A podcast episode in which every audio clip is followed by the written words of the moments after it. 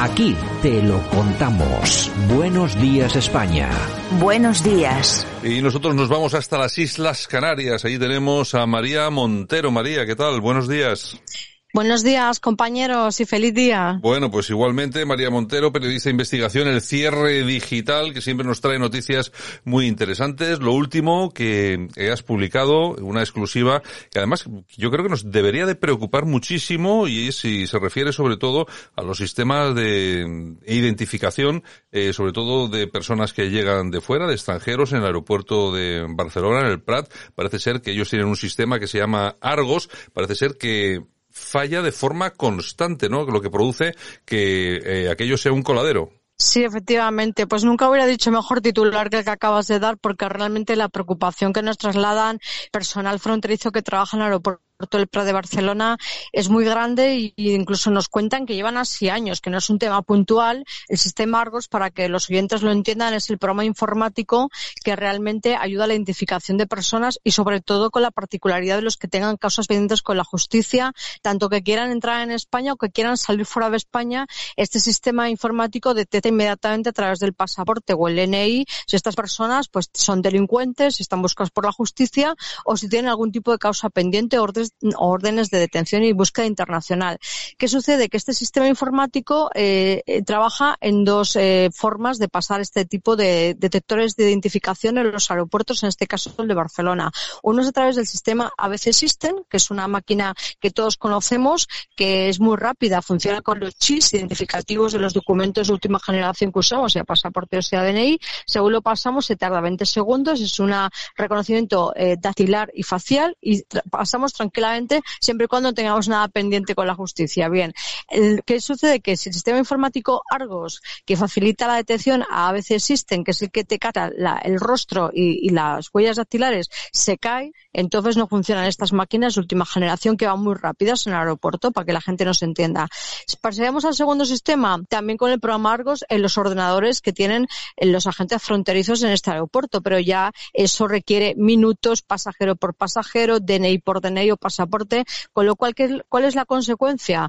Pues que cuando el sistema Argos se cae, sea en el ABC System o también los ordenadores que usan los agentes fronterizos, los delincuentes podrían pasar campeando, así me lo transmiten desde el aeropuerto de Barcelona, a sus anchas, porque en ese momento se cae absolutamente cualquier sistema de detección de personas delincuentes que quieran salir de España o entrar en nuestro país. Por lo tanto, esto ha podido estar pasando y no nos hemos enterado. O sea, creo que es un auténtico escándalo para la seguridad no solamente de este aeropuerto, sino la seguridad nacional, que porque algo se cae continuamente, como nos cuentan, pues pueda pasar cualquiera como Pedro por su casa, ¿no? Así nos decían en este aeropuerto. Pero también hay otra particularidad. Sí, sí, dime. Sí, no, no, lo que te quería decir es que, claro, vamos a ver, de lo que estamos hablando es que eh, llega un pederasta al aeropuerto y se cae del sistema y pasa.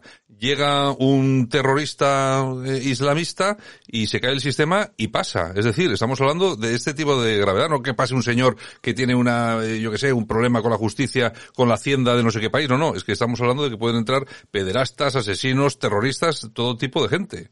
Esa es la clave, exactamente. Y además es que este tipo de control funciona para los vuelos internacionales extracomunitarios. Es decir, cuando un ciudadano español o extranjero, pero dentro de la Comunidad Económica Europea pasa, realmente no se le tiene tanto en cuenta el, e, esta, esta, detección porque se supone que estás viajando dentro de lo que es la Comunidad Europea, independientemente de que tenga casos con la justicia. Por supuesto, eso está claro. Sin embargo, ¿cuál es el, el agravante? Lo que, está, lo que acabas de comentar. Países extracomunitarios ya fuera de la Unión Europea, mismamente el Reino Unido, por ejemplo, Marruecos, Rumanía, que también eh, los rumanos además nos cuentan que son muy listos para esto, porque también han detectado que como el sistema a veces existen es muy rápido y es de última generación, solamente funciona con documentos también de última generación que se llaman porque van los chips. Entonces, estos rumanos, por ejemplo, nos cuentan a la hora de pasar por el aeropuerto de Barcelona, se han aprendido la cantinela y viajan con documentos en vigor, pero eso sí, ya muy viejos. Por lo tanto, saben que esta máquina lo va a captar y van a pasar también libremente por allí. O sea que realmente es un tema que da mucho que hablar.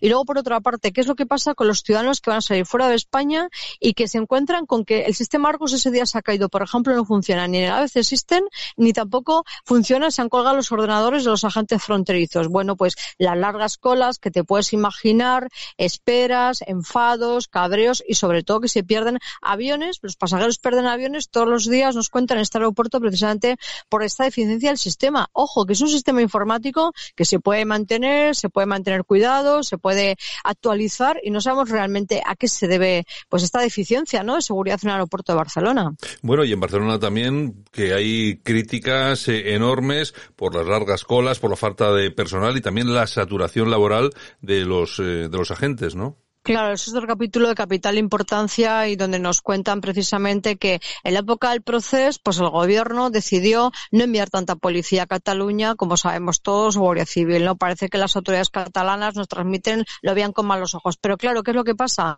Que con falta tanto personal, en general en los aeropuertos españoles, porque también hay agentes de seguridad que se han puesto en contacto con nosotros a raíz de esta exclusiva y nos cuentan que esto pasa en más aeropuertos de España. O sea que ya te avanzo que vamos a contar más cosas, que no solamente Barcelona, lamentablemente. Pero claro, ¿qué pasa? Que a la vez escasez efectivamente de agentes en los puestos de fronteras tan necesarios, pues eh, aparte que, vamos, se ven desbordados de trabajo muchos días y sobre todo cuando se cae el sistema Argos y por otra parte, efectivamente, esa necesidad, esa precariedad de agentes pues hacen sostenible el trabajo para los que están y luego también pues que no les forman, no tienen cursos de formación, no tienen briefing, no tienen medios suficientes, eh, tienen material inmobiliario súper viejo y otra pillada más para este aeropuerto y es que cuando las auditorías de Europa van a hacer visitas regulares a ver cómo funciona precisamente el sistema Argos. Ese día nos cuentan que todo funciona a la perfección y ponen sillas nuevas y todo está estupendo y maravilloso. Ahora se van y el día siguiente vuelven a la misma problemática. Entonces, realmente la intencionalidad del personal fronterizo es poner esto sobre la mesa, destaparlo ante la sociedad española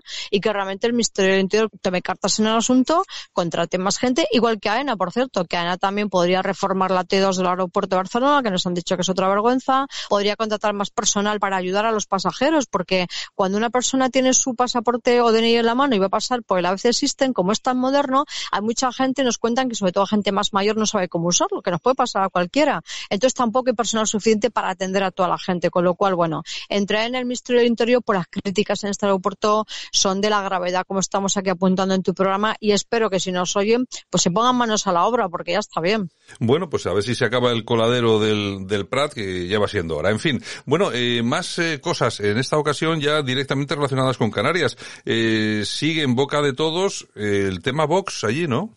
Sí, realmente Vox es un partido aquí polémico casi desde los inicios. Ha habido gestoras, ha habido dimisiones, ha habido repetición de gestoras, en fin, esto parece que no tiene fin. Y la última de la última, pues también hace unos días publicamos en el cierre digital otra exclusiva sobre unas empresas en concreto pertenecientes al diputado nacional de Vox por Gran Canaria, Alberto Rodríguez, donde él aparece como administrador único, siendo un cargo público, pero es que además la propia web de la empresa de este diputado está con conectada con una empresa de nombre muy parecido que vienen de la misma matriz empresarial, que esto lo hizo el registro mercantil, no lo decimos nosotros. Hemos publicado religiosamente punto por punto del registro mercantil sobre estas empresas, pues este señor no puede rectificar ni una coma lo que estamos contando, ni tu programa, ni al cierre digital. Y aquí lo que se ve es que hay una conexión de la empresa de este diputado, presunta conexión, vamos a decir, con una empresa de nombre muy parecido, con una matriz idéntica, de donde vienen, de, de una empresa principal de Gran Canaria, que se dedican a la tecnología, pero que recibieron contratos del gobierno de Canarias durante la pandemia.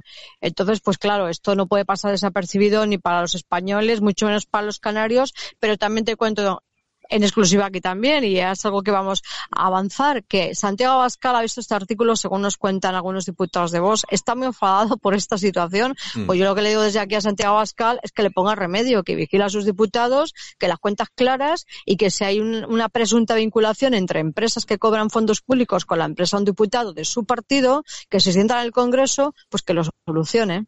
Está claro, está claro. De todas formas, nosotros siempre aquí decimos eh, exactamente lo mismo. Vamos a ver, las personas, los diputados no son los partidos. Vamos a ver que estemos denunciando ahora mismo, como hace María Montero, este caso en concreto de un diputado de Vox. Eso no quiere decir que Vox sea un partido corrupto, igual que el PP no es un partido corrupto porque hay algunas personas que se han saltado las reglas. Lo que pasa, que lo que sí es cierto es que tanto en el PP, en este caso en Vox, lo que tienen que hacer es tomar medidas y de forma muy rápida, no esperar demasiado, porque esto al final, eh, bueno, los españoles eh, ven con cierta preocupación que no se tomen medidas, igual que se han hecho en otros casos a lo largo de los años. Bueno, y también publicasteis, si no recuerdo mal, una, mm, una conversación en un chat de WhatsApp sobre eh, algún tema de algún ayuntamiento y alguna bandera, creo recordar, ¿no, María? Sí, eso también fue un escándalo. Eso se, vamos, perdón por la ironía, pero corrió como la pólvora esa publicación, pues era un chat precisamente de Vox, en este caso también donde había dirigentes de Vox en Canarias, pues trataban de, planeaban, ¿no? En este caso el asalto a la sede de Coalición Canaria en Fuerteventura para quitar la bandera canaria de las siete estrellas, que tiene una cierta significación histórica y que es la que ondea en, la sede de Coalición Canaria, pero que tienen todo el derecho del mundo. Entonces, bueno, pues planeaban saltar esa bandera, esa sede, hablan de cómo saltar la valla, de, cómo podían dar la vuelta por la parte del edificio de atrás, o sea, todo, todo un cambalache, como decimos en Canarias. Claro, nos pasaron, es, es legal, ¿no? Publicar esa serie de conversaciones en cuanto hay miembros que están dentro y son testigos del tema. Y bueno, pues esa filtración dio mucho que hablar. Aquí se viralizó el diputado eh, por Fuerteventura de Coalición Canaria, Mario Cabrera, al cual conozco hace muchos años, salió y le dijo a vos que rectificara, que pidiera perdón. En fin, aquí se lió, como decimos los canarios, un poco más eh, coloquialmente la del pulpo y bueno, eso tuvo mucho recorrido y realmente yo creo que si el programa de Vox en Canarias quitar banderas y poner otras, que en este caso creo que era la española, querían poner, pues esa es la solución que nos va a dar la inmigración ilegal, a los contratos COVID que estamos contando el presidente de Canarias socialista, que contrató material sanitario al triple de su precio. Si te fijas, Vox está callado a todas estas cosas, es que no dicen ni mu. Ahora, para saltar una sede de otro partido y quitar una bandera, pues esos son los primeros. Entonces, bueno, pues esto fue otro escándalo más de los que tenemos aquí con Vox en Canarias, que no nos aburrimos. En fin, que hay, hay banderas que no nos gustan, que seguramente que a muchos de, de, nuestros oyentes seguro, pero bueno, que efectivamente los graves problemas de, de Canarias seguramente que son otros y son esos problemas a los que hay que dedicarse. Pues bueno, lo han contado en el cierre digital, lo ha contado María Montero, sigue contándonos cosas y sigue viniendo aquí a nuestro programa, que es su casa, para seguir contando y para seguir hablando de asuntos tan problemáticos, porque lo serio del programa de hoy, seamos sinceros, es lo del aeropuerto de Barcelona, que es un verdadero coladero y eso se tiene que solucionar. En fin, eh, María, un abrazo muy fuerte y muchas gracias. Un abrazo, feliz día a todos. Abrazos.